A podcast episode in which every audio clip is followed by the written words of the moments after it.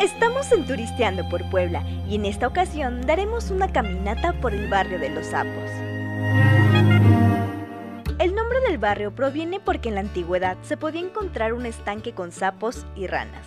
Llegando a este barrio, la caminata es obligatoria para observar, recorrer un bazar lleno de antigüedades como lo son pinturas, miniaturas, estatuillas, herrajes, campanas, muebles, instrumentos musicales, talavera, marcos, libros, lámparas, juguetes, ideales para coleccionistas, donde por lo general los sábados y domingos es un lugar muy concurrido por turistas. El Callejón de los Sapos se encuentra en la calle 6 Sur entre las 5 y las 7 Oriente, donde también se encuentran bares, restaurantes con deliciosa comida poblana y cafeterías pintorescas.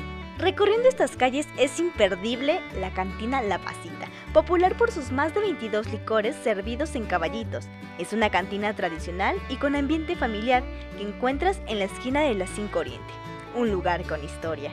Sin olvidar que al entrar la noche, la plazuela de los sapos, al igual que todo el centro histórico, se convierte en un lugar ideal para pasear, ya que las construcciones tienen una iluminación que hace el ambiente más romántico y relajado para recorrerlo. Soy Denise Valdés y nos vemos en la siguiente parada de Turisteando por Puebla.